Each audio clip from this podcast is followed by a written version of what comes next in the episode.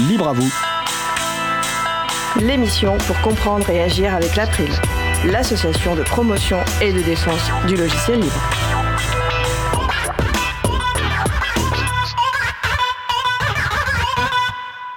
Bonjour à toutes, bonjour à tous. Si je vous parle de Jupiter, à quoi pensez-vous? À l'écosystème de logiciels libres de calcul, évidemment. Ce sera notre sujet principal de l'émission du jour avec également au programme données libres et sobriété énergétique, et à l'éducation nationale, la voie se libère et la mécanique se met en place. Soyez les bienvenus pour cette nouvelle édition de Libre à vous, l'émission qui vous raconte les libertés informatiques, proposée par l'April, l'association de promotion et de défense du logiciel libre. Je suis Étienne Gonu, chargé de mission Affaires publiques pour l'April.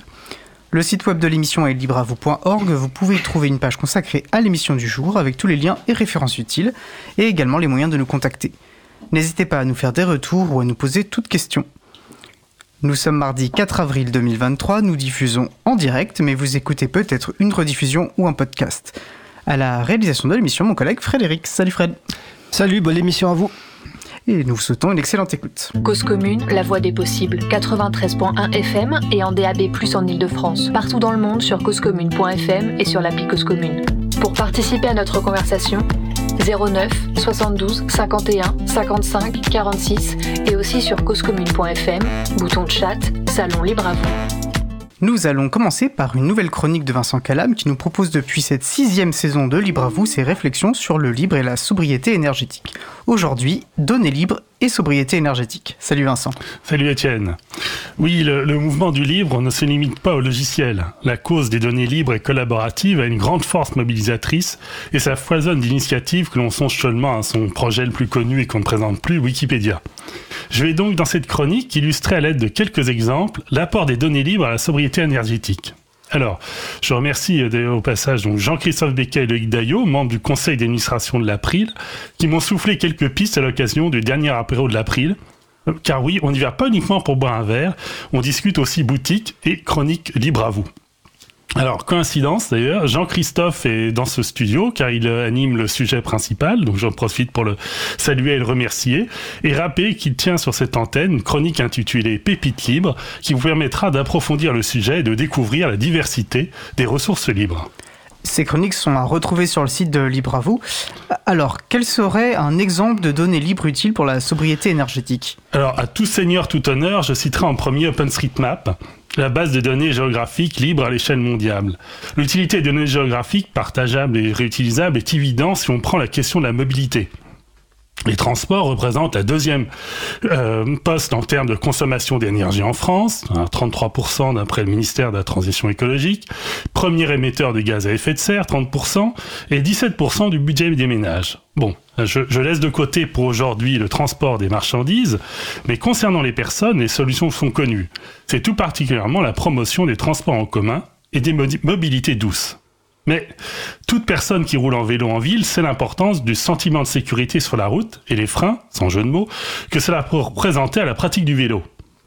C'est là qu'entre en scène OpenStreetMap, qui permet de renseigner tous les aménagements cyclistes disponibles à proximité de chez vous. On peut notamment les voir sur le fond de carte consacré à la pratique cycliste, CycloOSM. Ces données sur les aménagements cyclables sont également valorisées sur l'application GeoVélo. Alors tous les liens sont en référence sur euh, Libre à vous, qui propose un calculateur d'itinéraire spécial vélo vous proposant plusieurs variantes. Itinéraire direct, l'itinéraire le plus sécurisé et un itinéraire équilibré. Faites l'exercice pour vos parcours habituels, vous pourrez être surpris de découvrir une route alternative à laquelle vous n'auriez pas pensé. Donc, on voit que la liberté attachée à ces données permet d'imaginer de très nombreuses applications développées à faible coût et utiles au plus grand nombre. Parmi d'autres exemples, on peut citer aussi Mobicop, qui est une plateforme de covoiturage libre et coopératif, qui bien sûr utilise OpenStreetMap. Enfin, dernier exemple très sympathique que m'a indiqué Jean-Christophe, il s'agit du guide 50 randos sans voiture en Isère, développé par l'association Alpela. D'habitude, les guides de randonnée commencent toujours par la formule vous vous garez près de l'église. Ici, le point de départ est Grenoble et l'accès se fait en transport en commun. Je pense que Jean-Christophe aura l'occasion de revenir plus en détail sur le projet. Un point à retenir, c'est que ces guides sont construits grâce à l'agrégation de données libres d'origine diverses. OpenStreetMap, bien sûr, mais aussi l'IGN et les transports du département. Donc on voit par ces exemples que les alternatives existent. Encore faut-il les connaître. Les données libres sont un des meilleurs vecteurs de diffusion. J'imagine qu'il n'y a pas que la mobilité comme exemple. Non, bien sûr. Je vais, je vais en citer une dans un tout autre domaine. Alors, peut-être connaissez-vous déjà Open Food Facts. Hein. Il s'agit d'une base de données de produits alimentaires qui recense la composition de tous ces produits tels qu'indiqués sur les étiquettes. Donc d'ailleurs, l'émission 44 de Libre à vous lui était consacrée. Eh bien, Open Food Facts vient de lancer une nouvelle campagne en collaboration avec l'ADEME intitulée Plein pot sur les emballages. Il s'agit de peser tous les emballages bien nettoyés des produits alimentaires et de décrire le type de matériaux utilisés. Alors j'ai participé avec mon ami à un atelier récemment, c'est du boulot, je peux vous le dire, et il faut une balance de précision quand il s'agit de distinguer la masse du film de la barquette du jambon. L'idée, vous l'aurez compris, est de mieux connaître les pratiques industrielles et de mieux poser sur la réduction en amont de l'emballage, ce qui sera toujours plus efficace que le recyclage. Voilà pour mon dernier exemple. En conclusion, je dirais qu'on ne peut pas toujours dire a priori si une donnée libre va servir ou non à la sobriété énergétique.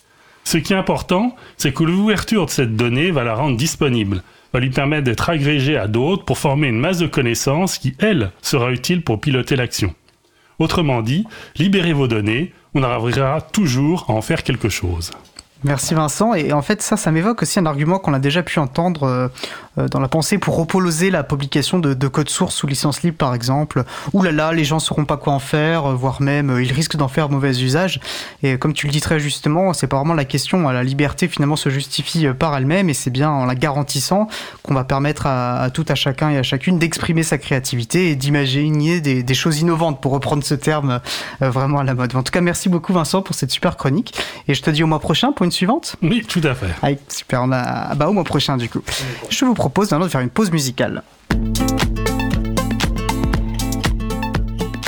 Nous allons écouter Espresso par Emma. On se retrouve dans un peu moins de 3 minutes. Belle journée à l'écoute de Cause Commune, la voix des possibles. Cause Commune 93.1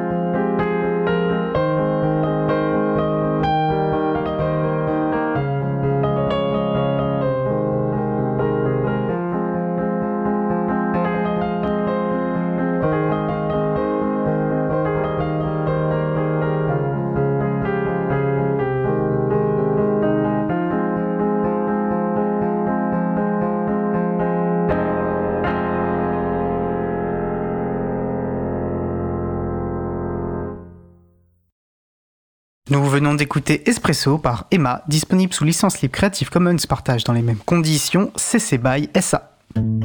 Retrouvez toutes les musiques diffusées au cours des émissions sur causecommune.fm et sur libreavoue.org. Libre à vous, libre à vous, libre à vous. L'émission de l'April sur les libertés informatiques. Chaque mardi de 15h30 à 17h sur Radio Cause Commune, puis en podcast. Passons à notre sujet suivant. J'ai plaisir à laisser la parole aujourd'hui à Jean-Christophe Becquet, vice-président de l'April, qui va animer le sujet principal du jour avec ses deux invités. N'hésitez pas à participer à notre conversation, enfin à leur conversation, au 09 72 51 55 46 ou sur le salon web dédié à l'émission sur le site causecommune.fm, bouton chat. Alors Jean-Christophe, si j'ai bien compris, vous allez nous parler de Jupiter, mais il, ne s'agira ni d'astronomie ni de monarchie républicaine. Absolument, il va s'agir euh, de logiciels libres. Alors, euh, mes invités vous, expliqueront, hein, mais euh, Jupiter est un logiciel de calcul scientifique et moi je ne connais rien au calcul scientifique. donc, l'objectif et la ligne directrice qu'on s'est donnée pour cette émission, c'est vraiment de parler de Jupiter en tant que logiciel libre. Donc, pour ça, eh ben, j'accueille aujourd'hui du coup Sylvain Corlet. Sylvain Corlet est le fondateur et dirigeant de l'entreprise QuantStack, qui est euh, euh, développeuse de logiciels de calcul scientifique. Il est également euh, membre du conseil d'administration de la fondation NumFocus, qui soutient le développement de logiciels libres de calcul scientifique. Il nous expliquera dans le détail tout à l'heure. Et enfin, il fait partie des développeurs principaux core dev euh, en anglais du projet Jupiter. Sylvain donc et puis euh, Nicolas, Nicolas Thierry. Alors Nicolas est enseignant-chercheur, il est professeur d'informatique à l'université de Paris-Saclay. Et en fait, euh, Nicolas, on se connaît pas depuis longtemps, mais par contre, je sais qu'il a grandi dans le logiciel libre parce que au début du siècle, j'ai fait des conférences avec son papa Jean Thierry sur le logiciel libre donc euh, voilà, je pense que Nicolas euh, connaît très bien le, logiciel libre euh, depuis longtemps. Mais je vais, pour commencer cette émission, proposer à Sylvain et Nicolas de se présenter un petit peu plus longuement avant de rentrer dans le vif du sujet d'aujourd'hui, l'écosystème Jupiter. Sylvain, deux mots de présentation oui, Bonjour et merci pour l'invitation. Euh, donc oui, je suis le président de la société Quantstack. Quantstack, c'est un éditeur, une société française, un éditeur de logiciels libres qui rassemble les mainteneurs de nombreux projets libres pour le calcul scientifique. Euh, on est basé en France, mais avec des salariés en France, en Allemagne, au Royaume-Uni et en Autriche. Euh, et par ailleurs, donc, un des directeurs, enfin des membres du conseil d'administration de la fondation Focus, qui est une fondation pour logiciels libres, un peu comme la fondation Mozilla, euh, la fondation Linux ou Apache, mais euh, spécialisée dans le calcul scientifique et les logiciels pour le calcul scientifique. Et enfin, j'anime un meet-up en région parisienne qui s'appelle le Meetup PyData à Paris, qui compte à peu près 4000 membres et on organise des, séminaires euh, tous les 2-3 mois environ en région parisienne. Merci Sylvain. Nicolas Bonjour, bonjour Jean-Christophe, merci pour, euh, pour l'invitation. Donc comme tu as dit, je suis tombé dans le libre euh, assez petit.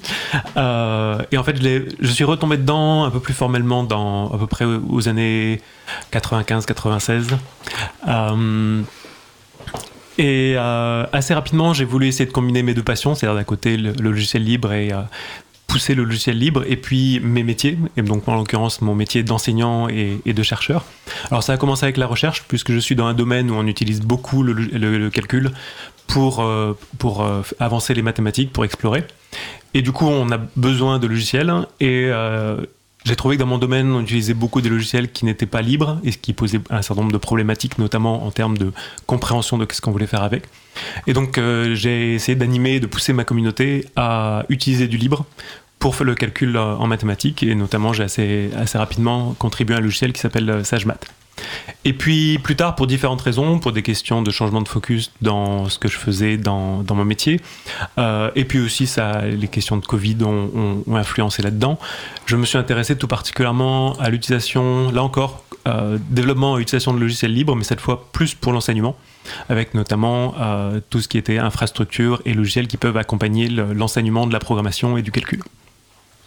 Merci Nicolas. Mais alors, euh, du coup, euh, si euh, Jupiter n'est pas une planète, tu peux nous dire en quelques mots compréhensibles par le grand public qu'est-ce que c'est? Alors ça va être très rapidement et après il faudrait en fait il faudrait montrer des exemples pour vraiment rendre ça concret.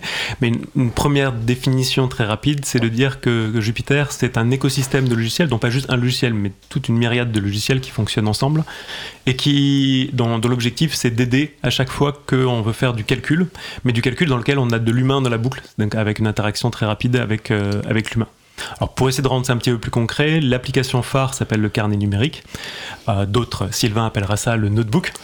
Euh, et l'objectif du carnet numérique, c'est de pouvoir écrire dans des documents dans lesquels on va pas seulement pouvoir raconter des histoires, avoir de la narration, mais dans lesquels on va aussi pouvoir faire du calcul, pouvoir faire de la visualisation, pouvoir interagir avec les objets qu'on est en train de calculer, et puis lorsque c'est nécessaire, faire, faire de la programmation.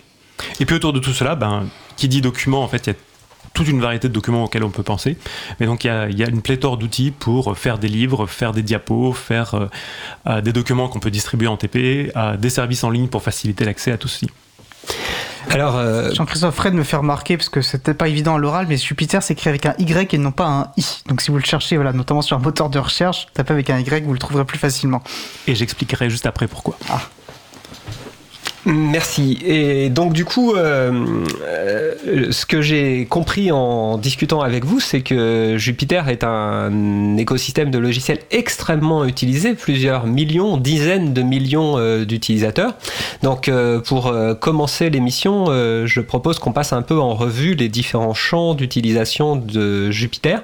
Et pour commencer dans le champ de la recherche, dans, dans, ce domaine qui est le tien, Nicolas, du coup, Jupiter est très utilisé le, gros, le gros intérêt, et notamment donc, du, carnet, c'est sa flexibilité, c'est le fait d'avoir un unique euh, outil qui va permettre de faire un petit peu tout le, tout le champ de travail euh, dans lequel on va pouvoir réfléchir, dans lequel on va pouvoir calculer, dans lequel on va pouvoir transmettre. Et donc ça, ça va permettre d'accompagner toutes les étapes de la recherche, euh, que ce soit les phases d'exploration où on ne sait pas du tout ce qu'on va faire et on prend des objets, on calcule avec, on voit qu'est-ce qui en sort, on va vouloir observer euh, des, phénomènes. Et puis après, ces phénomènes, on va vouloir les transcrire, notamment avec des, des carnets de laboratoire. Et puis ensuite, interpréter ça, garder des notes au fur et à mesure de ce qu'on fait, et puis aller jusqu'à la publication et la transmission. Et euh, le fait de pouvoir garder ce lien non seulement entre calcul et, narration et de pouvoir choisir à toute étape un petit peu où est-ce qu'on place le curseur entre les deux donne beaucoup de souplesse. C'est nouveau ce concept de carnet numérique euh, ou notebook en anglais? Alors pas du tout. Euh, pour, de, mon point de vue, je l'ai découvert au début de ma thèse en 1994, donc ça remonte déjà. Et puis, déjà à l'époque, c'était quelque chose qui n'était pas nouveau. Euh, ce qui va être vraiment nouveau, c'est qu'à l'époque, bah, il y avait le système de calcul Maple qui avait son système de carnet numérique, et puis il y avait le système de calcul Mathematica qui avait son carnet numérique, et puis MATLAB qui avait son carnet numérique, et puis etc., etc., etc. Donc chaque système dans son coin avait développé un petit peu cet outil. Et là, ce qui a vraiment évolué, c'est le fait que grâce au logiciel libre et grâce en, mettant un gros accent sur l'interopérabilité, il y, a, toute une communauté qui s'est mise ensemble pour développer un outil qui pouvait fonctionner non pas avec un système, mais une collection de systèmes. Et donc, on, on a mentionné tout à l'heure le nom de Jupiter, on se demandait pourquoi un Y dans Jupiter. Tout simplement parce que le nom vient de Julia, Python, PY, et, euh, et, R qui est un autre système de calcul statistique.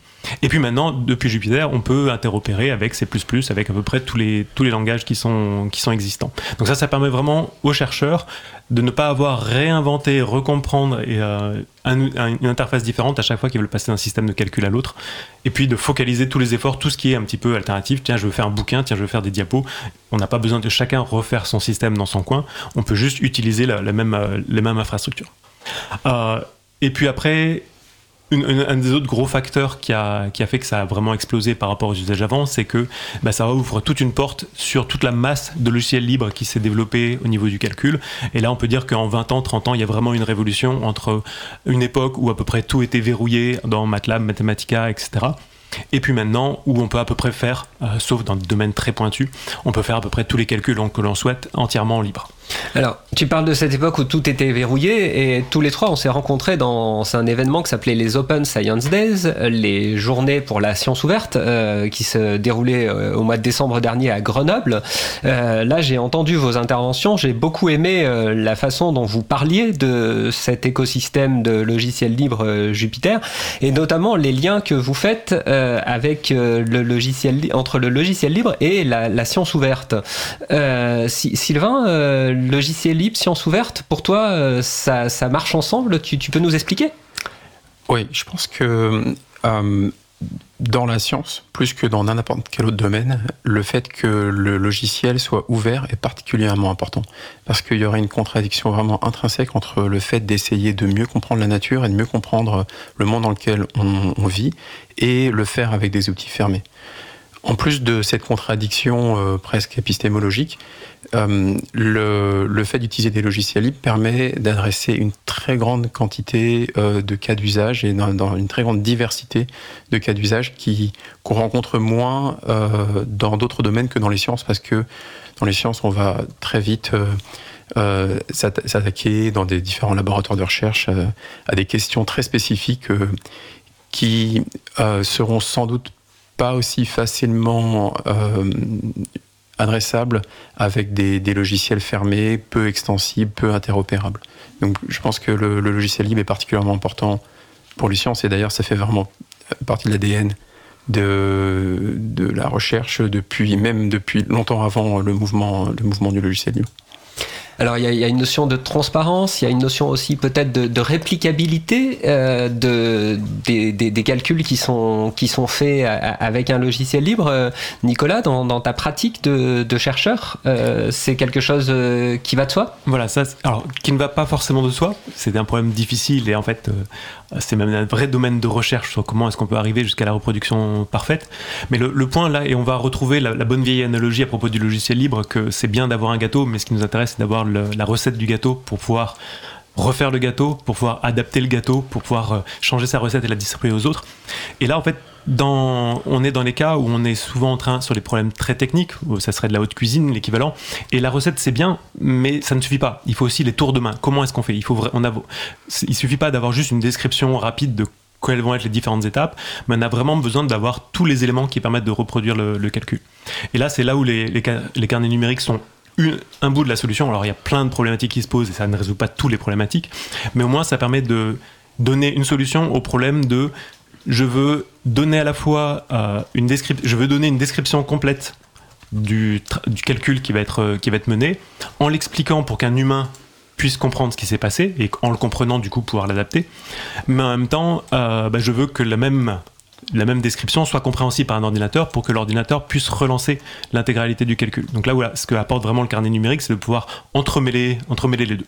Là encore, c'est pas une idée nouvelle, on est, autour des, questions qui avaient commencé avec le literate computing, euh, euh, literate programming à l'époque et qui maintenant autour du literate computing, mais c'est vraiment cette question d'arriver à mêler euh, quand on parle à l'humain et quand on parle à la machine pour qu'après l'humain puisse euh, reprendre et réadapter euh, euh, et refaire reproduire complètement. Des, programmes informatiques avec des sous-titres en langage humain en quelque sorte. Exactement. Ou des programmes humains avec des sous-titres à l'ordinateur. C'est vraiment, il y a les deux. Les deux sont mêlés. Les, deux sont mêlés et à, l'origine du literary programming, il y, a, des personnes dont une, une des citations c'était un programme est conçu d'abord pour parler à un humain et incidemment éventuellement pour être exécuté par une machine. Mais voilà, on est vraiment en train de parler à un humain et de transmettre de l'information à un humain. Génial. Euh, alors dans cet événement, les Open Science Days, qui se déroulait sur le campus de Grenoble, euh, dans l'auditoire, il y avait des, universitaires, des enseignants-chercheurs, des ingénieurs de recherche au CNRS, euh, des doctorants à l'INRIA. donc voilà, un, auditoire très académique. Mais en fait, ce que vous m'avez expliqué à la pause, c'est que Jupiter, on, le rencontre aussi énormément euh, dans l'industrie. Euh, et ça, c'est ton domaine. Euh, Sylvain, tu, connais bien ce, champ-là. Est-ce que tu peux nous parler un petit peu de l'utilisation de Jupiter dans, le monde industriel? Oui, bien, sûr. Le, Jupiter, ça vraiment, c'est venu du monde académique. les, fondateurs du projet, Fernando Pérez et Brian Granger, ont euh, essayer de résoudre un problème qu'ils avaient dans le contexte de leur recherche et d'avoir une version plus interactive de ce qu'on appelle les carnets de recherche euh, qu'on trouve souvent en sciences physiques, qui sont euh, ces sortes de, littéralement de, cahiers dans lesquels les gens notaient euh, leurs leur résultats, faisaient des petits dessins et des figures. Et il y a une vraie filiation entre les premiers carnets de recherche de Galilée quand il a justement découvert l'astre, euh, enfin les, lunes de, Jupiter plutôt, et, le, et les carnets numériques de, Jupiter avec un Y, donc l'objet qui nous intéresse aujourd'hui. Et en, résolvant ce problème de l'interactivité, de la création d'un carnet numérique interactif, euh, ils ont en fait aussi résolu un problème qui se posait beaucoup euh, pour les ingénieurs. En fait, il y a une vraie euh, dichotomie entre un informaticien qui serait en train de euh, implémenter une solution relativement connue d'une façon déterminée, par exemple, je dois implémenter un certain protocole de communication, et un ingénieur plus proche de la recherche comme un data scientist qui, qui a un objet qu'il étudie, comme un, un, dataset ou un jeu de données euh, qui, qui serait relativement inconnu et qui, pour lequel, dans lequel il essaie de trouver des, des corrélations et de, de, qu'il essaie de mieux comprendre. Et dans, dans l'interactivité, dans, dans, le genre de travail qu'ils doivent faire, en fait, il y a une, une, une part importante d'interactivité. C'est-à-dire, on veut essayer quelque chose, euh, tracer une figure, se rendre compte qu'on s'est trompé et vite pouvoir itérer et améliorer euh, ce qu'on fait. C'est très différent finalement de euh, donc le calcul interactif finalement c'est un métier très différent du, développement logiciel finalement et, et, cet outil qui avait été fait par des chercheurs et pour des chercheurs c'est avéré être extrêmement utile euh, en data science en particulier. Euh, et aujourd'hui c'est vraiment devenu une, des solutions principales. Euh, par exemple, pour les plus visibles, les géants du numérique comme Google, Amazon, euh, sont, euh, ont leur principale plateforme de data science euh, basée sur Jupiter, donc avec Google Colab, Amazon SageMaker, Microsoft également. Mais c'est pas les seuls en fait. Finalement, la plupart des grandes entreprises qui, qui embauchent et qui emploient des data scientists et des ingénieurs, finalement, ont des déploiements divers et variés de, de variations autour de Jupiter en interne. Et donc dans nos, estimations actuelles, on, compte euh, donc euh, dans les 10 15 millions d'utilisateurs, euh, plus de la moitié d'entre eux sont en fait des, des, professionnels et pas des, pas des, des gens du milieu académique. Oui, alors en effet, si les géants du numérique euh, sont euh, prescripteurs de, cet écosystème euh, logiciel Jupiter, on comprend bien pourquoi on arrive à avoir des, des, des millions, dizaines de millions d'utilisateurs. Vous nous direz plus tard si ces utilisateurs permettent aussi d'avoir des contributeurs en nombre suffisant pour assurer la maintenance et le, le développement de, de, Jupiter. Mais avant ça, j'aimerais qu'on parle un petit peu de Jupiter euh, comme euh, outil pédagogique, Jupiter dans l'enseignement. Alors euh, Nicolas, tu es prof, passionné, je crois, de, formation à, l'informatique, au code. Donc est-ce que tu peux nous, parler de, Jupiter dans, l'enseignement et puis peut-être dans les, différents degrés de l'enseignement, de l'élémentaire au secondaire en passant par le supérieur? Et en fait, on va retrouver exactement ce qu'a mentionné Sylvain juste avant. C'est le fait que, habituellement, quand on parle de développement logiciel, on a un silo avec d'un côté, on a les développeurs de l'outil qui ont l'expertise, la connaissance, etc. Et de l'autre côté, les utilisateurs. Et la force de Jupiter, c'est justement d'avoir cette flexibilité qui fait qu'on peut à la fois être du côté j'écris du code ou du côté j'utilise du code, euh, je, le, modifie. Et ça, c'est exactement ce que, ce que l'on veut dans le cadre d'un cadre d'enseignement. On va avoir l'enseignant expert qui va concevoir euh, du matériel, qui va pouvoir le faire parce qu'il a une vision, une vision globale, qui va pouvoir transmettre ce même document à d'autres enseignants qui n'ont peut-être pas la même compétence, mais qui vont pouvoir suivre ce qui est fait, qui eux-mêmes vont pouvoir le passer aux étudiants, qui au début vont pouvoir utiliser des feuilles toutes faites, donc au départ ils vont juste lire un document, et puis ce document va les inviter à faire des petites modifications, explorer, tiens là il y a un petit exercice à faire, et puis au fur et à mesure on va pouvoir guider l'étudiant pour qu'il soit de plus en plus autonome et il soit en capacité, parce qu'il a acquis l'expertise et la compréhension, de pouvoir lui-même rédiger ses propres, ses propres demandes, gérer ses propres, ses propres calculs. Donc on a, nous, on a, on a commencé à déployer ça en 2017 à, à Paris-Saclay. Pour des cours de calcul, pour des cours de programmation. Et l'idée, c'était vraiment, le, gros progrès, c'était vraiment d'essayer d'autonomiser les étudiants. notamment parce qu'avant, on avait un peu cet effet où d'un côté, ils avaient le sujet de TP, de l'autre côté, ils avaient la feuille où ils avaient une action à faire, et puis un, terminal éventuellement tapé, et rien que le fait de passer d'un document, d'une zone à l'autre, etc., ils se perdaient. Ils se perdaient dedans. donc là, avec un document, on peut arriver à donner une trame narrative que l'étudiant va suivre. Donc, en plus, on, rentre en plein dans le mode de fonctionnement. Je scroll, scroll, scroll sur, euh, euh, sur euh, WhatsApp, TikTok, etc. Donc, ils sont dans un mode où je parcours un document de manière linéaire. Ils ont vraiment cette, habitude de ce cadre-là. Donc, ils peuvent suivre un document. Mais après, dans ce document, c'est pas juste un document à lire où on risque de se perdre ou juste de scroller, de passer à autre chose. Mais on peut introduire, on peut faire de la micro-scénarisation avec là, hop, on s'arrête Là, il y a un petit calcul à faire. Là, je t'ai donné une ligne de code, mais elle marche pas. Est-ce que tu peux la, changer? Euh, Là, bah tiens, juste en dessous, il faudrait faire ce petit calcul. Euh, ou bien, euh, là, vas-y, fais quelque chose et je vais te dire si c'est bon. Ah non, c'est pas bon, je te mets un gros, signal rouge et peut-être ce serait le moment de faire une pause et, de réfléchir. Donc, on a vraiment cette possibilité de donner des documents. Donc, en début de TP, on leur donne un paquet de documents. Et après, les étudiants, en fait, on leur dit avancez en autonomie à votre vitesse. Et ça, c'est super important chez nous, notamment avec l'arrivée de NSI, qui fait qu'on a chez nous dans nos. NSI Oui. Euh, NSI. Euh, numérique, donc, c'est les, les, enseignements en, au lycée, euh, numérique et sciences de l'information. Donc, les enseignements d'informatique en, en, très, en très court. Et donc, nous, je suis dans une formation de info et une de grosses difficultés, c'est qu'on a des étudiants qui ont suivi ça et d'autres non. Et donc, il y en a un différentiel de niveau qui est vraiment, vraiment considérable. Et donc là, le fait de pouvoir donner des documents et de dire aux étudiants, allez à votre vitesse, bah, ça permet à ceux qui sont à l'aise d'aller à toute vitesse et de venir rapidement aux choses plus avancées. Et puis ceux qui ont plus de difficultés vont pouvoir prendre leur temps. Et du coup, moi, mon rôle d'enseignant est très différent. C'est pas euh, faites ça, faites ça, faites ça. C'est plutôt euh, je surveille comment ça se passe et j'essaie de voir ceux qui avancent. Et comme les étudiants sont autonomes parce que le gros de leur, ils ont en gros toute l'information sous, sous, la main, je suis beaucoup moins souvent interrompu par eh, monsieur, je suis bloqué, je sais pas quoi faire, etc. Et ça, ce temps qui est libéré, ça me permet de m'asseoir de, vous repérer ceux qui en ont le plus besoin cette séance-là pour n'importe quelle raison, de m'asseoir à côté d'eux et je peux décider de passer 20 minutes à côté d'un étudiant juste pour aider cette séance-là euh, sans difficulté en ayant un groupe de 30 étudiants. Donc ça, c'est vraiment quelque chose qui, nous a beaucoup apporté.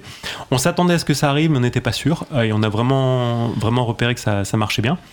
Et puis, donc, du coup, on a discuté avec d'autres collègues. Euh, ça s'est réparti. Donc maintenant, on a, des collègues en géosciences, en, même en droit, en, en, physique, en biologie, etc., qui, utilisent les mêmes outils, là encore, pour accompagner du, du calcul. En voyant ça, on s'est dit, bon, ça a l'air d'être bien utile à l'université depuis la licence jusqu'au master, doctorat, puis après la, recherche. On se demandait bah, peut-être que justement pour l'enseignement de NSI ou autre, ça pourrait être intéressant. Mais ça restait, euh, voilà, tant que je n'ai pas vu des étudiants fonctionner avec un outil, je ne crois pas que ça marche. Euh, ce qui m'a convaincu que ça pouvait être pertinent, c'est qu'il y a une initiative de l'Académie de Paris, qui a été rejointe ensuite par l'Académie d'Orléans, qui été de déployer un service Jupiter pour, euh, pour les lycées. Et donc ça fait deux ans et demi qu'ils ont commencé, et en deux ans et demi, ils en sont maintenant à 500 000 utilisateurs. Donc ça, c'est le projet Capital aussi avec un Y, c'est ça Exactement. Pour Python. C'est le, exactement le projet Capital, euh, qui sent, voilà, il n'y a pas eu de campagne massive d'information, c'était juste il y avait un besoin, notamment via du fait de l'introduction de, NSI. Et euh, voilà, là maintenant chaque semaine, ils ont 100 000 utilisateurs qui reviennent et qui donc 100 000 étudiants, élèves des lycées qui l'utilisent.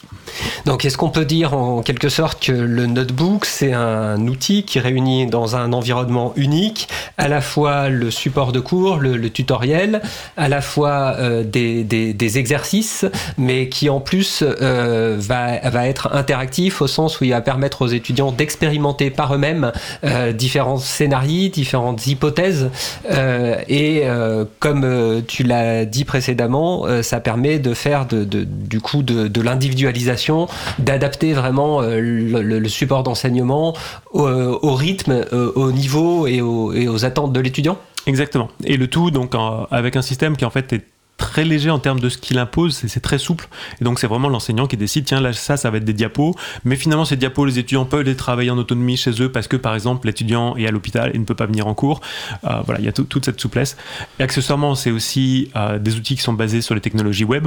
Et donc ça veut dire que moi quand je fais un calcul, peut-être que le calcul se fait sur ma machine, ou bien il se fait sur le serveur de la fac parce que je suis chez moi et que j'ai pas les outils sur ma machine, ou bien voilà, ça, ça s'offre à une quantité de scénarios où ça me permet d'accéder à des ressources de calcul euh, qui sont sur un centre de calcul à un endroit, à un endroit. Donc ça donne vraiment toute cette flexibilité. Et j'imagine que euh, au moment de la, de la, crise sanitaire, ces outils euh, très adaptés pour l'enseignement à distance ont, ont, ont, dû être bienvenus. Voilà, exactement. Et c'est l'occasion où en fait on a réécrit beaucoup de nos documents pour justement notamment le truc qui marchait vraiment pas pendant la crise sanitaire, c'était l'équivalent des amphis. Euh, se mettre devant un ordinateur avec potentiellement peut-être 300 étudiants, on n'a aucune idée de ce qui se passe derrière, ça marchait juste pas. Donc là, ce qu'on a fait, c'est vraiment rebasculer les documents sous forme pour qu'ils travaillent en autonomie. Et donc mes séances d'amphi, en fait, c'était ils lisaient les documents et ils me posaient les questions quand j'avais. Donc, répondre aux questions de 150 étudiants qui travaillent en parallèle, c'était intéressant, c'était un joli challenge. Mais voilà, on, c'était beaucoup plus vivant que tout ce qu'on peut faire de manière frontale qui, qui, qui marchait juste pas. Super, donc euh, on parle de 10-15 millions d'utilisateurs euh, de l'écosystème logiciel libre Jupiter dans le monde de la recherche, dans le monde de l'industrie, dans l'enseignement. Euh, on est, on, l'April, et donc moi j'ai envie, de, j'ai envie de vous demander, j'ai envie de te demander Nicolas, mais alors Jupiter c'est un logiciel libre, mais pourquoi c'est important? Alors c'est un logiciel libre, mais en fait il faut surtout le penser, c'est une communauté. C'est des individus euh, des individus du monde entier. Donc ça a commencé aux États-Unis, mais maintenant c'est en Europe, c'est vraiment dans, le monde entier. Euh, des individus qui, c'est pas, ça a commencé par la recherche, mais aussi des enseignants, il y a des, gens, des associatifs, des personnes dans, dans les sociétés, euh, dans les banques. Et donc tous ces gens-là, qui sont a priori sont des univers complètement différents, ou même, même au niveau recherche, il faut penser physiciens, biologistes, etc., des gens qui ont pas forcément l'habitude de, se parler, qui se sont mis ensemble parce qu'ils avaient un besoin commun, et ce besoin commun, c'était ce fait de pouvoir faire du calcul avec l'humain au milieu, ce besoin de, calcul interactif. Et ça, ça a été possible euh, grâce au logiciel libre, bien sûr, parce qu'il faut, un, pot commun, et pour formaliser ce pot commun, qu'on se pose pas sans arrêt les questions de propriété intellectuelle, oh non, je vais pas utiliser ça parce que c'est développé par telle boîte qui risque de me poser tel type de conflit. Donc le logiciel libre est, est très important, mais tout aussi important, c'était le, il y a eu un effort énorme en termes de standardisation euh, et de, par exemple, pour le format du carnet Jupiter, pour que, ben, certes, il y a des outils de la communauté Jupiter, mais euh, lorsqu'on écrit un carnet, ce carnet peut être importé dans plein d'autres outils qui sont développés par des gens qui sont dans d'autres communautés. Euh, et ça se passe bien parce que justement, le cœur, c'est pas tellement le fait de faire un carnet, mais ça a été de définir, voilà, voilà le format dans lequel on, peut écrire un, carnet. Donc c'est devenu une sorte de, lingua franca. Ça me fait penser à Open Document, qui est euh, connu pour être le format d'échange des fichiers de la suite bureautique LibreOffice, mais qui en fait est un format de fichier ouvert euh, qui est parlé par plusieurs centaines de logiciels libres parce que il est ouvert. LibreOffice est le plus connu et le plus répandu, mais aujourd'hui il y a plusieurs dizaines de logiciels qui utilisent le format Open Document. Alors euh, est-ce se passe la, même chose avec le, format des Dogbooks, Sylvain? Oui, absolument. Le format des notebooks est très populaire et il y a même de nombreuses solutions propriétaires qui l'ont adopté euh, comme euh, nativement. Euh, mais au-delà même du format de fichier, toutes les couches logicielles et technologiques qui composent Jupiter sont en fait spécifiées par leur interface, au sens les protocoles de communication, les formats de fichiers qui sont supportés, les schémas euh, des messages dans les protocoles, qui permettent à tout à chacun en fait de remplacer une seule partie de cette euh, pile technologique et d'utiliser le reste. Euh, par exemple, GitHub, donc la, solution de partage euh, et de collaboration euh, aujourd'hui possédée par Microsoft, et fait le rendu nativement des notebooks de Jupyter en ligne dans, leur interface graphique. Donc c'est un peu comme Internet en fait, c'est des briques avec des formats ouverts et des protocoles standardisés qui communiquent ensemble et je peux remplacer n'importe quelle brique ou rajouter ma propre brique et la connecter avec l'écosystème si elle respecte euh, les, protocoles euh, standards, ouverts et accessibles à tous. Exactement. Une des, un des buts, c'était vraiment de définir en quelque sorte le HTTP du calcul scientifique. Comment on interagit avec un interpréteur d'un langage? De façon standardisée, indépendamment du langage. Et toute l'infrastructure, en fait, a été conçue euh, d'abord par une spécification et ensuite une implémentation. Une, une spécification, c'est-à-dire par comment ce nouveau composant va interagir avec le reste de l'écosystème. Je crois que vous nous avez fait comprendre que Jupiter, en fait, c'est bien plus qu'un logiciel. Euh, c'est un logiciel, mais c'est aussi des protocoles, des standards ouverts de, fichiers d'échange. Euh, c'est aussi une communauté d'utilisateurs, de contributeurs, euh, dont la diversité fait aussi la, richesse, hein, euh, je crois. Euh, le moment est peut-être venu de la pause intermédiaire oui, on peut faire une pause musicale. Avant la pause, j'ai quand même relayé deux questions parce que moi je trouve ça passionnant votre échange et apparemment Marie de Dille aussi qui nous suit sur le, le salle web de l'émission. Alors une première question, elle demande peut-on trouver des exercices Jupiter en ligne? Alors comment ça, commence à se structurer? Alors par exemple si on regarde ce capital, une des, donc le projet euh, de déploiement Jupiter pour le, pour le scolaire, une des grandes forces, euh, ça a été justement de très rapidement non seulement mettre euh, la, donner la possibilité d'accéder à, ces outils en ligne, mais aussi de définir une bibliothèque qui ont permis aux, enseignants d'échanger. Euh, et ça, ça a été très important, notamment dans le cas de, nouveaux, enseignements type NSI, euh, parce que parmi les enseignants, il y avait des experts qui se sont développés leurs propres cours, mais il y avait aussi beaucoup d'enseignants qui se sont retrouvés du jour au lendemain à dire Ah, bah demain, jusqu'ici, vous enseignez les maths, la technologie, demain, vous allez enseigner la programmation. Et donc là, le fait d'avoir cette bibliothèque, été quelque chose qui été vraiment essentiel dans cette réussite. Alors après, il faudrait passer à, à la même chose, mais plus ouvert et, plus large. C'est en, train de, c'est en train de se structurer. Euh, pour le moment, on, trouve des millions de carnets Jupiter. Euh, ce qui manque un petit peu, c'est des outils pour les, pour les chercher, les trouver plus facilement, les indexer. Et ce qu'on, qu'on peut convenir, c'est que euh, après l'émission, tu nous communiqueras tes, tes, meilleurs liens vers les ressources les plus pertinentes et on les mettra sur le, site de l'émission sur Libre à vous. Avec grand plaisir. Et puis ce qui va aller aussi avec, c'est on a mentionné le les, journées du libre éducatif qui ont lieu il y a un an, les prochaines sont dans deux jours, et justement, un, une des choses qui va être discutée, c'est des plateformes pour pouvoir plus facilement partager des communs numériques pour l'éducation. Pour elles auront lieu à Rennes et on en parlera effectivement en fin d'émission. Ah, on va faire la pause musicale peut-être effectivement, puis on ouvrira après la pause musicale, je, relayerai la seconde question de Marie-Odile, mais là effectivement je pense qu'il est temps de se reposer un peu les méninges avant de se replonger dans ce sujet passionnant. Je vous propose d'écouter Jack Up par Josh Shapiro et on se retrouve dans environ 3 minutes. Belle journée à l'écoute de Cause Commune, la voix des possibles. Cause Commune 93.1 I saw this old ride listed for sale, 10 years old, and it looked like hell. All my friends said don't, I replied, oh lord, it's an F 150 long bed Ford. It stores my tools, can haul a load, but it drinks up gas, and now I'm broke. I jacked it up, put on lifted off road tires with B locks on.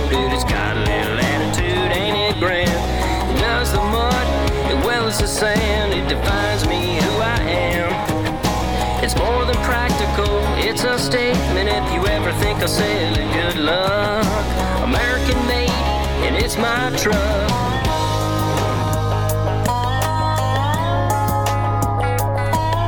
Before I was just another guy. Look at me now, I'm way up high. Might look like I have it just for show, cause it'll dust up any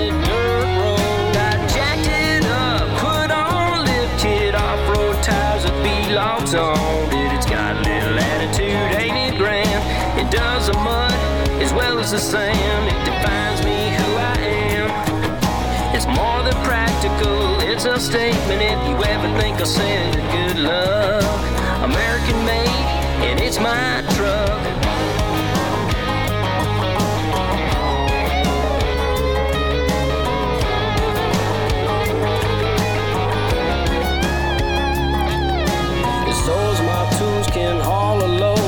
Drinks up gas, and now I'm lift kit, off-road tires with B-locks on. Dude, it's got a little attitude, ain't it grand? It does the mud as well as the sand. It defines me who I am. It defines me who I am. I jacked it up, put on a lift kit, off-road tires with B-locks on.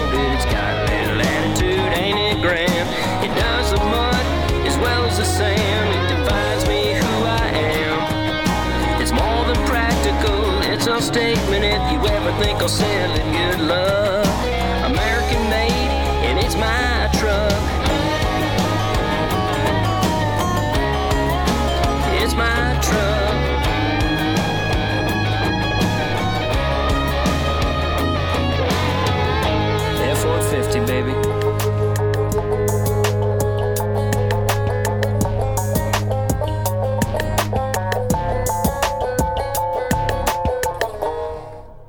Nous venons d'écouter Jack Ted Up par Josh Shapiro, disponible sous licence libre Creative Commons Attribution CC BY, un artiste dont vous pourrez trouver une présentation sur le superbe site auboutdufil.com que l'on remercie pour leurs nombreuses suggestions de musique libre. Retrouvez toutes les musiques diffusées au cours des émissions sur causecommune.fm et sur libreavoue.org. Libre à vous, libre vous, libre vous. L'émission de l'April sur les libertés informatiques. Chaque mardi de 15h30 à 17h sur Radio Cause Commune, puis en podcast. Je suis Étienne Gonu de l'April, Jean-Christophe Becquet, vice-président de l'association, et ses invités Sylvain Corlet et Nicolas Thierry nous parlent de Jupiter avec un Y, un écosystème de logiciels libres de calcul et une communauté. N'hésitez pas à participer à notre conversation au 09 72 51 55 46 ou sur le salon web dédié à l'émission sur le site causecommune.fm, bouton chat. Euh, l'occasion de préciser ce que euh, lors de la première partie de cet échange, il a été question de sciences ouvertes et je vous invite à écouter ou lire l'émission numéro 130 de Libre à vous dont le sujet principal portait justement sur le sujet de la science ouverte. Alors avant la pause, euh, j'évoquais des questions d'une de nos auditrices, Marie-Odile, euh, qui avait une deuxième question. Celle-ci était à propos des, GAFAM, Google, Amazon, Facebook, Apple, Microsoft, que vous nous avez décrit comme utilisant également euh, Jupiter. Elle se demandait s'il s'agissait de passagers clandestins ou s'ils participaient à la communauté. Je vais répondre à cette question. C'est Sylvain. Euh, donc, le, euh, on ne va pas distribuer les bons les mauvais points, mais euh, disons qu'il y a de, des, grands, des géants de numérique qui contribuent euh, significativement au projet. Euh, en particulier, Bloomberg euh, a pendant de nombreuses années employé plusieurs contributeurs et mainteneurs du projet et a même en fait finalement été à l'origine de la nouvelle interface graphique de Jupiter qui est Jupiter Lab qu'ils ont décidé de, développer en partenariat avec le projet de façon libre depuis le début. Euh, Netflix a également euh, eu euh, pendant de nombreuses années plusieurs salariés qui contribuent au projet Jupiter quasiment à plein temps. Aujourd'hui, Google Colab utilise une base de Jupiter, mais disons interagit moins que la communauté, le fait un petit peu en isolation. Et un très bon élève actuellement, c'est AWS, donc Amazon. Alors, on les voit pas souvent comme des bons élèves euh, dans leur interaction avec le logiciel libre, euh, avec euh, donc les différents débats qu'il y a eu avec certains projets qui, sont déplo- qui déployaient en, étant en compétition avec des sociétés qui avaient édité ces logiciels. En l'occurrence, dans le cas de Jupiter, il y a toute une équipe de développeurs qui travaillent à plein temps sur le projet dans le cadre de leur plateforme de data science qui s'appelle Amazon SageMaker. Donc voilà, c'est assez variable. C'est pas toujours corrélé avec euh, leur utilisation ou la- le- la- la- l'ampleur de leur utilisation et euh, malheureusement. Alors, justement, dans cet euh, écosystème de géants du numérique, euh, ton entreprise, euh, Sylvain euh, Comptstack, euh, si j'ai bonne mémoire, euh, 23 salariés. On n'est pas encore un géant du numérique. comment, comment, vous, comment vous travaillez au, au milieu ou à côté de, de- de- de ces géants? Comment vous faites votre place? Et, et en fait, pour poser la question plus crûment, comment vous gagnez de l'argent avec du logiciel libre? Euh, c'est une excellente question. Euh, c'est une question que je me pose beaucoup euh, moi-même. Donc, oui, effectivement, CommandStack est donc éditeur de, Jupiter notamment. Donc, on- l'équipe compte parmi les 23, peut-être entre 10 et 15 personnes qui contribuent significativement une part importante de leur temps à Jupiter, toute la journée, tous les jours. Et donc, on, écrit du logiciel gratuit. Nos clients euh, sont typiquement des grandes organisations qui dépendent fortement de ces technologies, soit dans les produits euh, qu'ils qu'ils, euh, qu'ils éditent, qu'ils font, soit dans leurs opérations, dans leur fonctionnement interne, et, qui vont faire appel à nous pour développer des nouvelles fonctionnalités, leur fournir du, support commercial, les aider quand ils rencontrent des, difficultés, et parfois même déployer, euh, créer des extensions, etc. La plupart des, des je dirais que 99% de, du code qu'on écrit est libre et open source. Quand on doit faire des choses qui ne sont pas libres, généralement, c'est simplement parce que c'est complètement ad hoc et spécifique à sur mesure. sur mesure à un client et que ça n'aurait juste aucun intérêt quand on doit faire un adaptateur pour un schéma de données propre à une entreprise et qui vraiment n'est utilisé par personne d'autre, on va, on va leur faire leur petit plugin. Mais euh, je dirais que l'énorme majorité des choses qu'on fait est, euh, est, libre et open source. Mais alors du coup, ça, ça, me donne envie de te questionner euh, un petit peu plus en profondeur sur la gouvernance du projet. Comment un petit acteur comme QuantStack, euh, quelques dizaines de personnes, euh, peut arriver à discuter d'égal à égal avec euh, Bloomberg, Amazon et les, les, les d'autres géants du numérique Alors, dans certains cas, ces, géants sont nos clients. dans d'autres cas, pas. En fait, c'est vraiment une question complexe sur la gouvernance du projet. Donc, euh, le projet Jupiter, en fait, ça n'a pas été démarré par Quantsac, ça a été démarré par des, des, des chercheurs et professeurs aux États-Unis. et il y a de, plusieurs parties prenantes au développement du, du projet à la fois des salariés dans des, dans des grandes sociétés, d'autres sociétés de conseil euh, similaires à QuantStack, mais pas, pas en France, aux, aux États-Unis, euh, et nous. Et euh, la gouvernance reflète en fait cette diversité d'acteurs. Donc il n'y a pas des conflits d'intérêts hein, entre tous ces gens? Si, si, si, bien sûr. en fait, la façon dont la gouvernance euh, donc, euh, du projet euh, s'attaque à ce problème, c'est que euh, chacun doit déclarer ses intérêts. Et pour chaque décision, si la personne a un intérêt dans cette décision, elle doit donc le dire. Et c'est aux autres de déterminer s'il y a un conflit d'intérêt.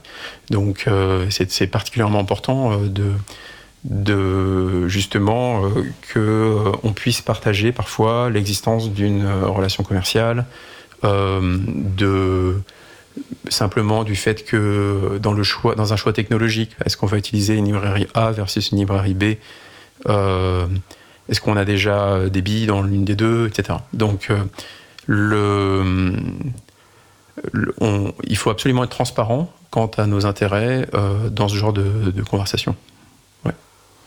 En, tout cas, ce que tu as l'air de dire, c'est pas que c'est pas parce que euh, il, est question d'argent euh, que ça remet en cause euh, le caractère libre des logiciels qui sont développés et que ça, pose des, problèmes. Alors ça, peut poser des questions, mais ces questions, apparemment, vous avez des, outils pour les pour les résoudre et notamment la déclaration des intérêts de par, par chacun au, au moment de prendre les décisions importantes pour le projet. Oui, absolument. Et parfois, il peut y avoir aussi euh, des, des intérêts entre les différentes personnes du, des comités, etc. Par exemple, l'un peut être l'employé de l'autre, peut chercher à être employé par l'autre.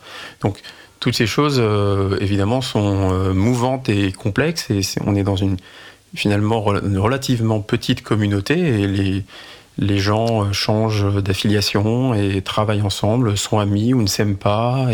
Et, euh, donc, c'est le monde réel avec les relations sociales telles qu'elles sont. Et, donc, il faut, euh, naviguer euh, dans, ce, dans, dans ces complexités-là.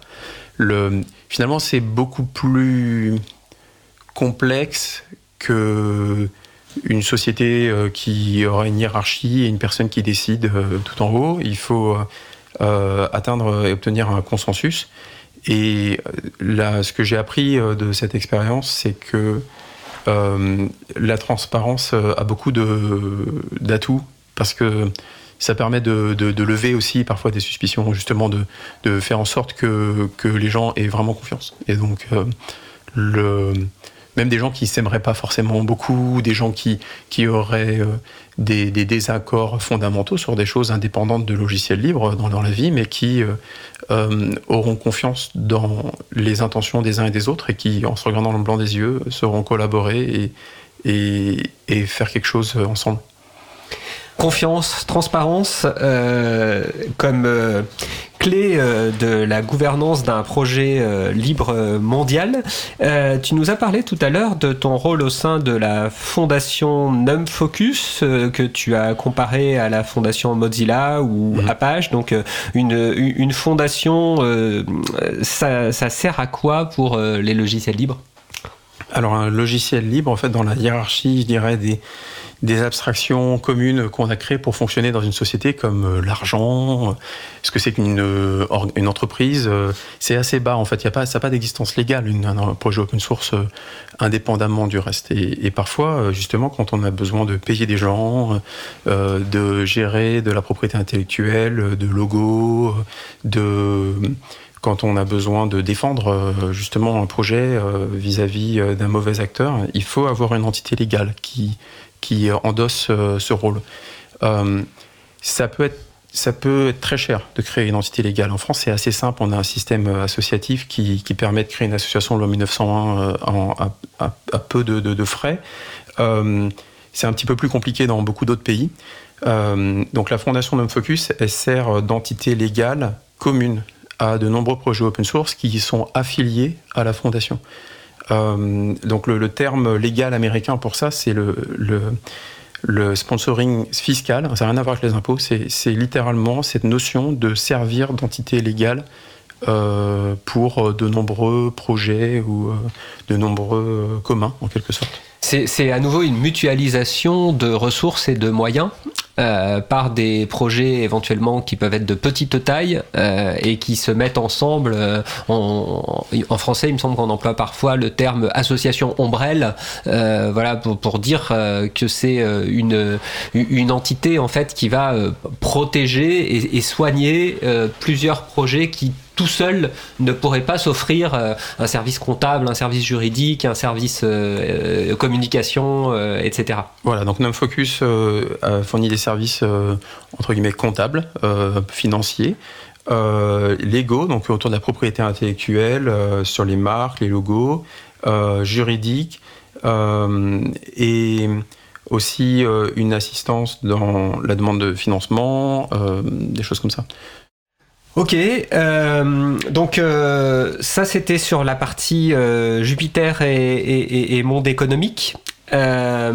et peut-être revenir vers Nicolas pour parler un petit peu de Jupiter, revenir un peu sur Jupiter et, secteur public, à part les expériences que tu as mentionnées dans, l'enseignement.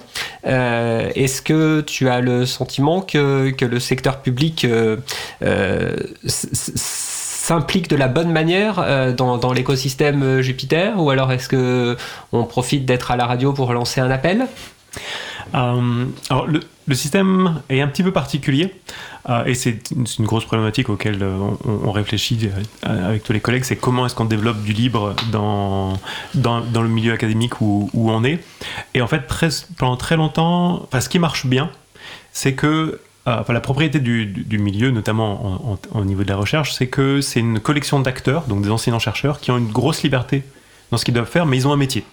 Donc leur, rôle, c'est de faire de l'enseignement, c'est de faire de, la recherche. Après, comment est-ce qu'ils s'organisent pour le faire? Quels outils, ils, euh, dans quoi ils s'investissent? Comment ils ont une, très grande liberté pour le faire? Donc du coup, un truc qui marche très bien, c'est le côté développé par les utilisateurs pour les utilisateurs. Un chercheur a besoin de telle bibliothèque de calcul, il va se mettre avec des copains, ils vont se mettre ensemble pour, euh, pour développer ces outils parce qu'eux-mêmes vont, vont en avoir besoin. De même pour, pour de l'enseignement.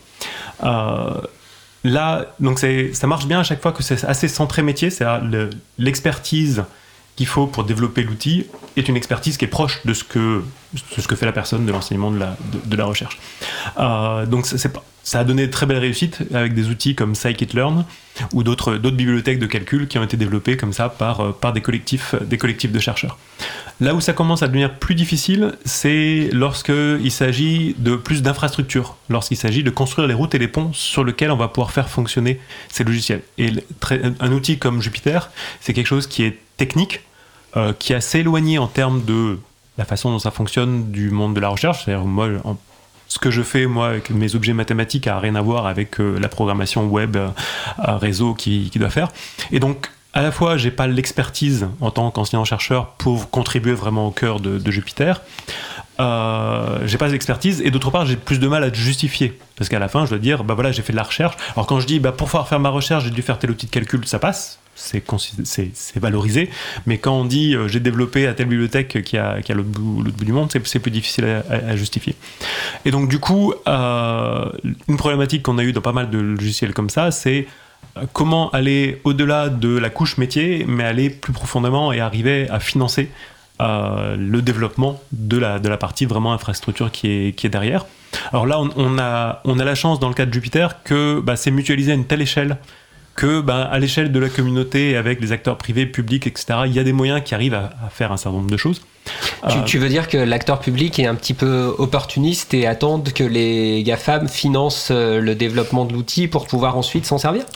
On, on bénéficie d'une collaboration.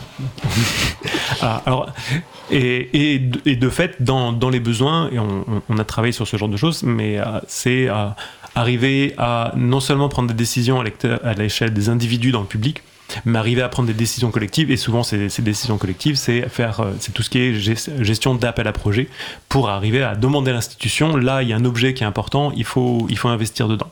Alors, la bonne nouvelle, c'est que euh, l'institution a beaucoup évolué depuis, depuis 20 ans. Il y a 20 ans, quand on disait on va développer du logiciel libre, euh, on demandait bah, pourquoi vous faites ça. Il fallait justifier, il fallait même se battre des fois pour dire euh, oui, c'est vraiment du logiciel libre qu'on vous, êtes payé pour publier des articles, pas pour développer du code. D'une part, et d'autre part, si votre outil il est utile, il faut que vous le vendiez. Il faut que ça rapporte de, il faut, il faut que ça rapporte de, de- de l'argent à l'université. Les fameuses agences de valorisation dans les universités. Voilà.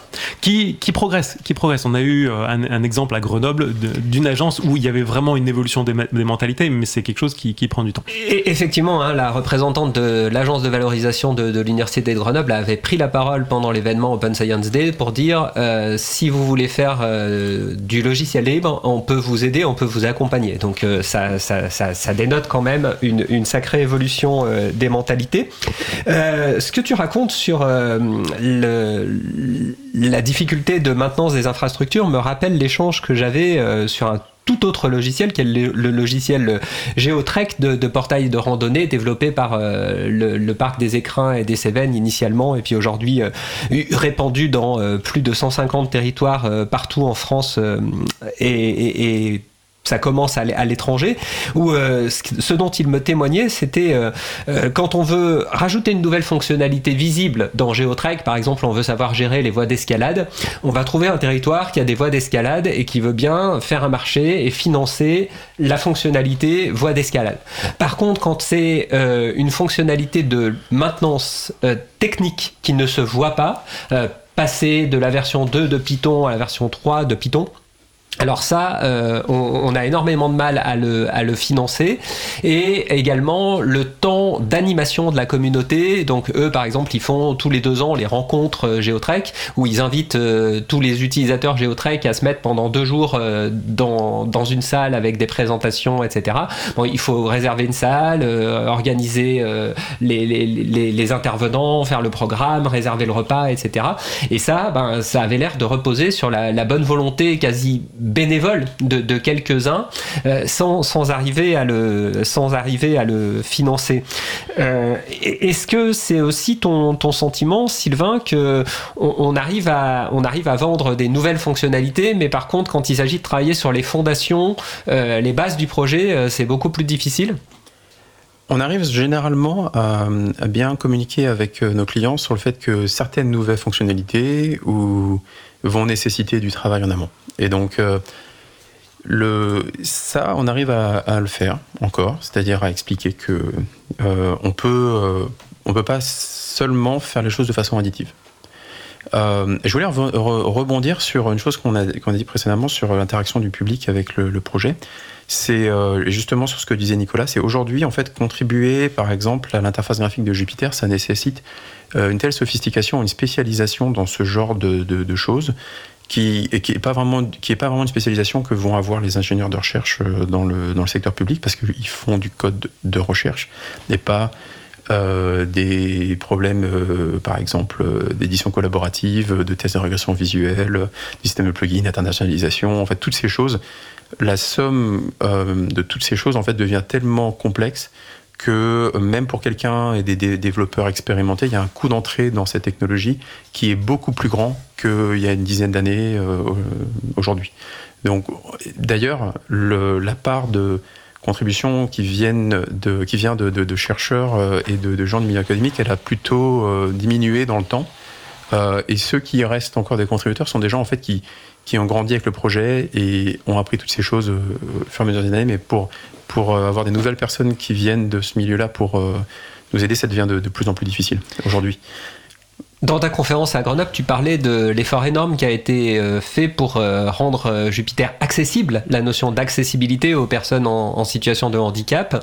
Euh, qui, qui, qui finance de tels travaux? Eh ben justement, en fait, euh, j'allais y revenir. Euh, nos clients actuels, pour l'instant, se sont pas tellement intéressés à ces problématiques. Et pourtant, la base d'utilisateurs, nos clients de Quantstack de ma société, parce qu'on est, finalement une société qui on vend notre temps et expertise à, euh, la part des utilisateurs qui est prête à dépenser de l'argent pour améliorer Jupiter.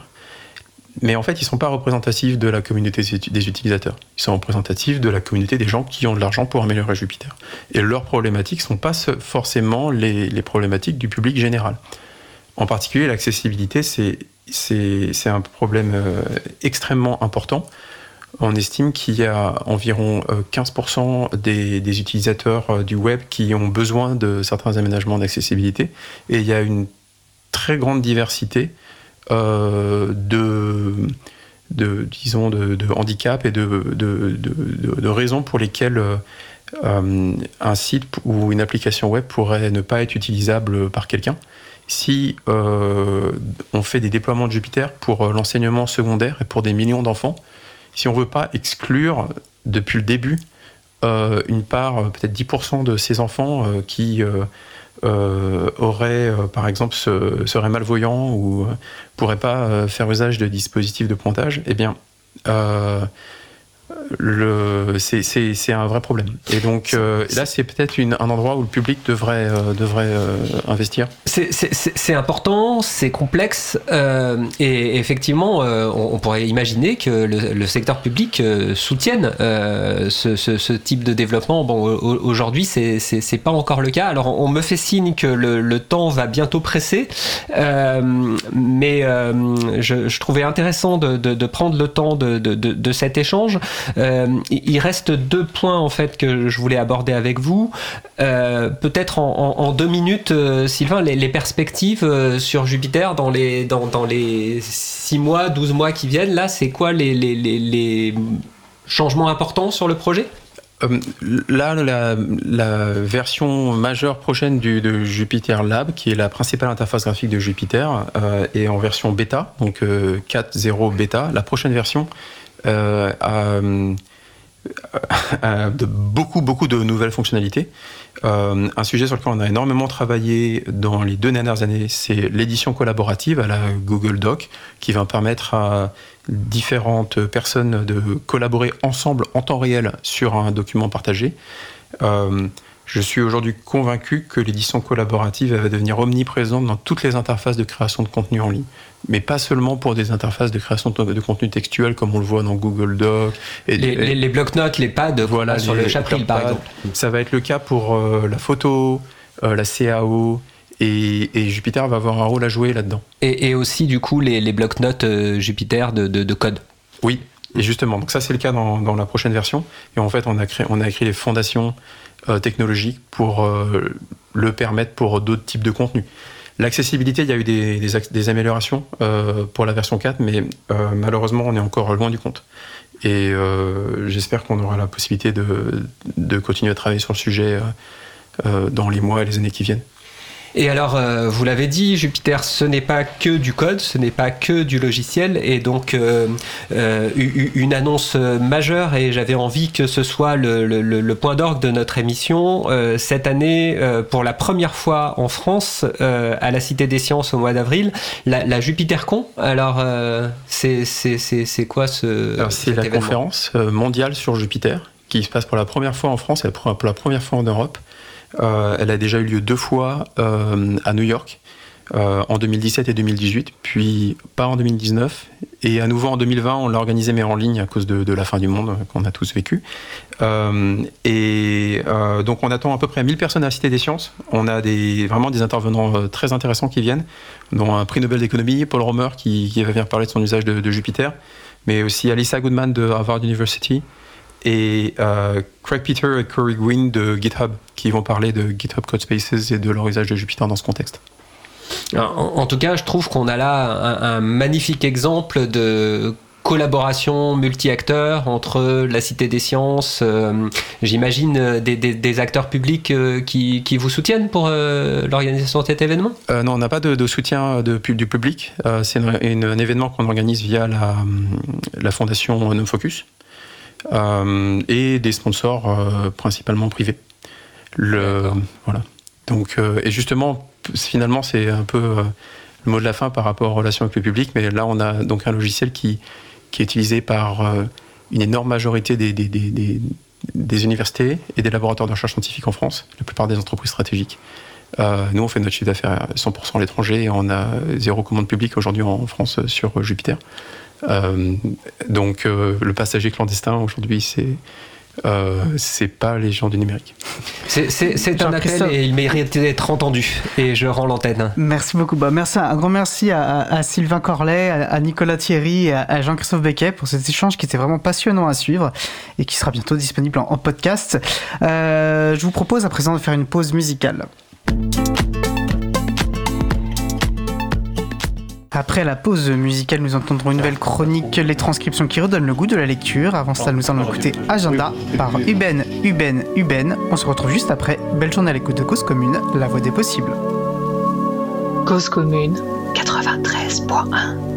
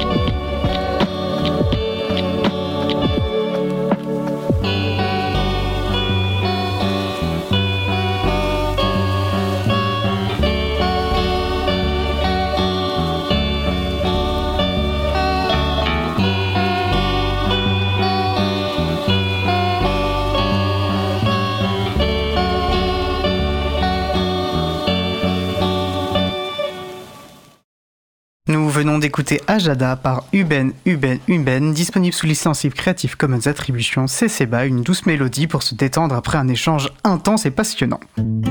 Retrouvez toutes les musiques diffusées au cours des émissions sur causecommune.fm et sur libreavoue.org.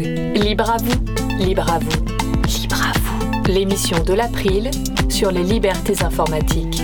Chaque mardi de 15h30 à 17h sur Radio Cause Commune, puis en podcast. Avant de passer à notre sujet suivant, je vais redonner 30 secondes la parole à, à Nicolas Thierry qui voulait terminer sur une note positive quand même. Oui, c'est à propos de, l'implication du, public. Euh, et notamment, ce qu'on a vraiment remarqué en 20 ans, c'est que autant à l'époque, euh, c'était le libre était quelque chose qui n'était pas du tout compris dans le ministère. Et là, c'est quelque chose qui a complètement évolué. Maintenant, quand on dit qu'on veut faire du libre, c'est quelque chose qui est compris, notamment grâce à une génération de libristes qui maintenant sont, dans les ministères. Et euh, une excellente illustration de, ça, c'est l'implication maintenant de l'éducation nationale avec les journées du libre dont on va vous parler juste après. Parfait, merci beaucoup. Et nous allons donc passer à notre dernier sujet. Nous allons poursuivre avec une nouvelle chronique, les transcriptions qui redonnent le goût de la lecture, une chronique préenregistrée proposée par Marie-Odile Morandi et lue par Laure-Élise Daniel. Le thème du jour, à l'éducation nationale, la voix se libère et la mécanique se met en place. On se retrouve juste après, dans une petite dizaine de minutes, en direction Cause Commune, la voix des possibles. Bonjour à toutes, bonjour à tous. Monsieur Audran Le Baron a été nommé directeur du numérique pour l'éducation en juillet 2021. Depuis cette date, il est intervenu à plusieurs reprises et quelques-unes de ses interventions ont été transcrites par notre groupe Transcription. Dans la chronique Les transcriptions qui redonnent le goût de la lecture, aujourd'hui, choix a été fait de revenir sur les propos de Monsieur le Baron. Il s'agit par ordre chronologique de son intervention très remarquée pour l'ouverture de la première édition de la Journée du libre éducatif qui s'est tenue à Lyon le 1er avril 2022 il est ensuite intervenu en mai 2022 au séminaire Moodle, puis en novembre 2022 au salon Open Source Experience dans une conférence intitulée Éducation et Open Source en France. Et enfin, en décembre 2022, il était l'invité de Ludomag, média d'actualité sur l'éducation et le numérique, à l'occasion du salon Educatech Expo, avec une conférence intitulée Numérique éducatif, une stratégie commune et collective pour une meilleure efficacité. La durée de chacune de ces interventions est inférieure à 25 minutes et les liens sont disponibles sur la page des références de l'émission d'aujourd'hui. Les libristes que nous sommes regrettent que dans les discours, les expressions open source et logiciel libre soient employées de façon indifférenciée, mais ce sont bien les quatre grandes libertés fondamentales qui définissent les logiciels libres que M. Le Baron rappelle. Le droit d'utiliser les logiciels et ressources libres, le droit de les étudier, d'étudier notamment le code source des logiciels, le droit de les adapter et le droit de les partager. Pour lui, ces quatre droits essentiels résonnent tout particulièrement avec les grands principes, les valeurs qui animent et qui unissent au sein de l'éducation nationale la communauté scolaire. Historiquement, l'éducation nationale s'est construite sur la volonté de libérer les savoirs et les connaissances, de les diffuser au plus grand nombre pour que chacune et chacun puisse se les approprier, les utiliser, les partager, les étudier. Des valeurs fondatrices communes avec celles du monde du logiciel libre. Durant le premier semestre 2022, la direction du numérique éducatif a travaillé à co-construire une stratégie numérique pour l'éducation. En effet, tout un écosystème riche mais complexe est à mettre en mouvement au service de cette vision stratégique parce que l'éducation est une politique publique partagée. L'État est là pour créer un terrain favorable, fixer un certain nombre de règles communes, fournir des infrastructures et proposer des services. Le ministère intervient sur les sujets de formation et de pédagogie, les collectivités locales se chargent de l'équipement numérique, les communes pour les écoles, les départements pour les collèges et les régions pour les lycées les éditeurs de manuels scolaires, les entreprises des technologies de l'éducation, l'EdTech et les associations proposent des services et des outils pédagogiques numériques. Cette vision stratégique, nous dit-il, a été construite collectivement avec des valeurs de transparence et une collaboration étroite avec l'ensemble de ces acteurs afin de partager un cap commun pour pouvoir démultiplier l'énergie au service d'un même service public. Cette stratégie se structure autour de quatre grands axes se former à l'ensemble des outils numériques qui composent le paysage de l'éducation, entre pairs et en réseau, équipés et outillés. L'objectif est de faire se développer les outils qui permettront d'alimenter, d'enrichir l'offre à disposition des enseignants et de l'ensemble des personnels de l'éducation nationale, c'est-à-dire les plateformes, les infrastructures nécessaires pour que chacun puisse se concentrer sur ce qui fait la valeur ajoutée, à savoir créer des ressources et des logiciels pédagogiques libres. Et enfin, animer afin de mettre en réseau l'ensemble des acteurs qui contribuent, les faire se parler, travailler ensemble pour construire le libre éducatif de demain. Le ministère et la direction du numérique pour l'éducation ont un rôle dans le fait de construire un contexte qui soit favorable au développement de communs numériques, de ressources et logiciels libres au service de l'éducation afin de rendre le système scolaire à la fois plus efficace et plus efficient. Quelques conditions sont à respecter. L'enjeu principal est de fournir aux professeurs une offre numérique qui soit à la fois simple, utilisable facilement, avec une expérience utilisateur au centre de la conception de ces services. L'offre numérique proposée à la communauté éducative doit être stable et pérenne c'est-à-dire ne plus dépendre de tel ou tel marché public. La garantie de pérennité est un gage de développement des pratiques. Les enseignants ont besoin de temps pour s'emparer des nouveaux outils, les intégrer dans leurs pratiques pédagogiques sur le long terme. Ces impératifs ont un impact sur le budget qu'il faut lui aussi pérenniser. Il est nécessaire de mettre en place des dispositifs budgétaires qui permettent aux enseignants d'acquérir des ressources numériques quand ils en ont besoin, de sorte à entretenir le marché de l'EdTech qui pourra ainsi continuer à proposer et à innover en s'appuyant sur ses achats. Les services doivent fonctionner correctement les uns avec les autres, donc des règles d'interopérabilité doivent être fixées. Monsieur le baron affirme qu'il est important d'exiger l'ouverture d'un certain nombre de données dans des formats ouverts et interopérables au sein de l'éducation. Il souhaite développer un numérique souverain, c'est-à-dire qui ne lie pas à tel ou tel éditeur, en particulier non européen, et qui protège les données dans le strict respect du RGPD, le Règlement général de protection des données, afin d'acquérir la confiance du monde de l'éducation. Les solutions de cloud apportées par des entreprises états-uniennes emportent avec elles un certain nombre de textes de lois américaines qui s'appliquent, y compris au-delà de leurs frontières. Ces solutions, actuellement, ne sont pas conformes au RGPD et ne peuvent satisfaire cette confiance. On doit privilégier des offres de services qui permettent une pleine compatibilité avec ce règlement européen à ce sujet dans l'émission Smart Tech du 4 janvier 2023, menée par Delphine Sabatier, intitulée Travail en ligne, le choix du libre, il est rappelé qu'au mois de novembre 2022, le ministère de l'Éducation nationale, en réponse à une question du député Philippe Latombe, a demandé d'arrêter le déploiement ou l'extension des solutions non compatibles avec le RGPD, proposées par Google ou Microsoft aux élèves et aux enseignants. Jean-Paul Smets, défenseur du libre de longue date, souligne qu'il existe énormément d'alternatives dans le monde du libre. Au cours de cette émission est présentée la plateforme NetFrame, simple d'usage, de Valentin Priluski, désormais en logiciel libre, gratuite pour l'éducation, pour les laboratoires de recherche et pour les associations, afin d'augmenter sa diffusion auprès des communautés et permettre à tout le monde de l'utiliser. Pour Valentin, il faut tordre le cou aux vieux clichés qu'on entend encore parfois dans la bouche des décideurs publics, colportant que les logiciels français sont moches et ressemblent à des logiciels des années 90. Une orientation vers un numérique éthique et responsable, plus sobre, moins énergivore, pour réduire l'empreinte environnementale du numérique dans l'éducation, fait aussi partie de la feuille de route du numérique éducatif. Certes, de nombreux volets passent par les équipements, les infrastructures, l'éco-conception des logiciels, etc. Et Monsieur le Baron pense qu'il faut décourager les usages de l'ordre du gadget et faire en sorte de concentrer les usages numériques uniquement là où on sait qu'il y a valeur ajoutée, une amélioration des buts pédagogiques. Monsieur le baron affirme avec conviction que le logiciel libre fait partie de la solution d'un usage plus sobre des outils numériques. Nous vivons dans un monde de plus en plus informatisé, numérisé à tous les étages, dans toutes les professions, dans la vie sociale. L'école a un rôle primordial dans le fait de former nos enfants pour en faire des citoyens éclairés de ce monde. Pour cela, il faut former par le numérique, mais aussi former au numérique. Former par le numérique, c'est-à-dire en utilisant l'outil numérique au service des apprentissages dans la classe, en dehors de la classe, dans la relation entre l'équipe pédagogique, l'élève, les parents, etc. En différenciant les apprentissages et en permettant la remédiation personnalisée auprès de chaque élève.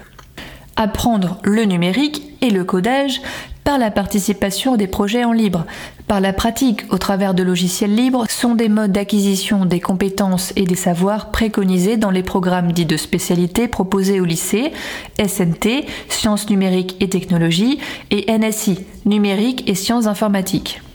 Monsieur le Baron rappelle l'existence de la plateforme PIX, entièrement en open source, dont le code est librement accessible, partagé et ouvert aux contributions.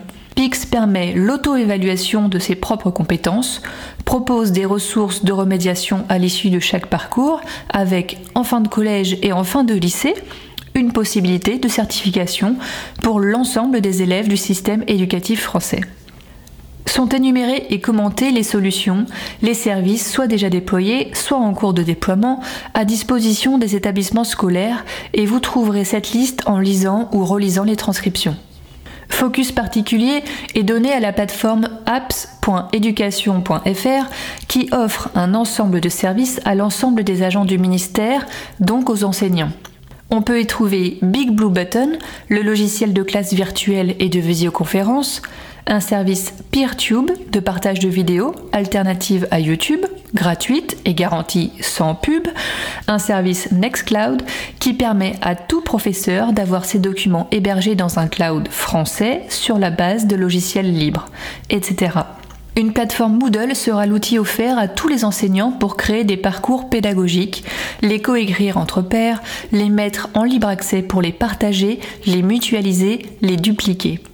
Chaque professeur pourra venir récupérer des contenus, se les réapproprier, les modifier, les améliorer et les reverser à l'ensemble de la communauté. Définition même du commun numérique. Un accompagnement des enseignants sera prévu pour les aider à intégrer l'utilisation de cet outil dans leur pratique pédagogique.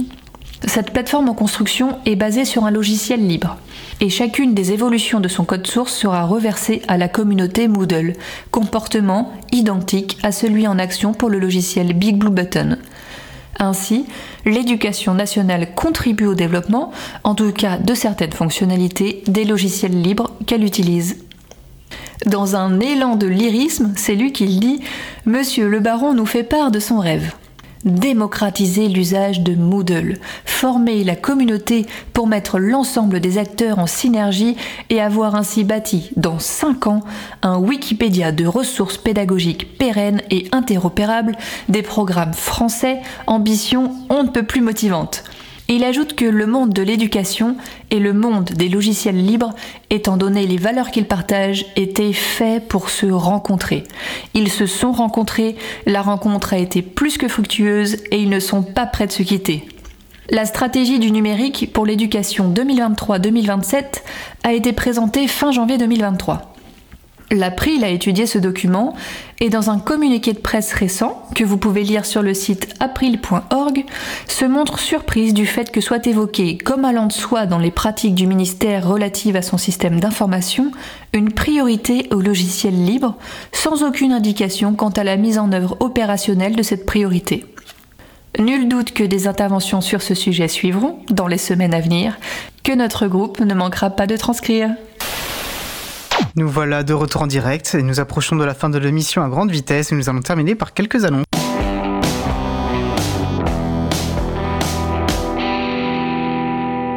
Reste malheureusement très peu de temps, donc je vais donner les informations très rapidement et je vous invite à les retrouver toutes sur l'agenda du libre.org. Demain 5 avril, ma collègue Isabelle Avani interviendra dans les rendez-vous éduc et elle nous proposera une présentation sur le logiciel libre quand l'informatique est vecteur d'émancipation et de coopération. Demain 5 avril, entre 10h30 et 11h30. Les inscriptions sont gratuites, mais elles sont obligatoires euh, dans la limite des places disponibles et certaines seront retransmises en ligne. On parlait de la euh, journée du libre éducatif qui se dérouleront à Rennes vendredi 7 avril. Événement animé notamment par l'estimable, l'inestimable Alexis Kaufmann. Cause Commune propose un apéro ce vendredi 7. Revenez, euh, venez rencontrer les gens qui font les émissions. Fred de, l'April sera sans doute là. Et du côté du Lyon, 13 et 14 avril auront lieu les Mixi, des conférences pour l'éthique et la diversité dans la tech avec des crêpes et des cœurs qui auront lieu au campus Université Lyon 1 les 13 et 14 avril.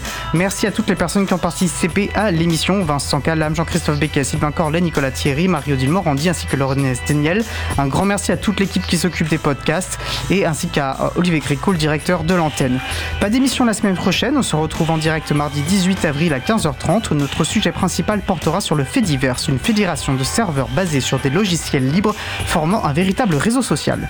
Nous vous souhaitons de passer une très belle fin de journée. On se retrouve en direct mardi 18 avril et d'ici là, portez-vous bien.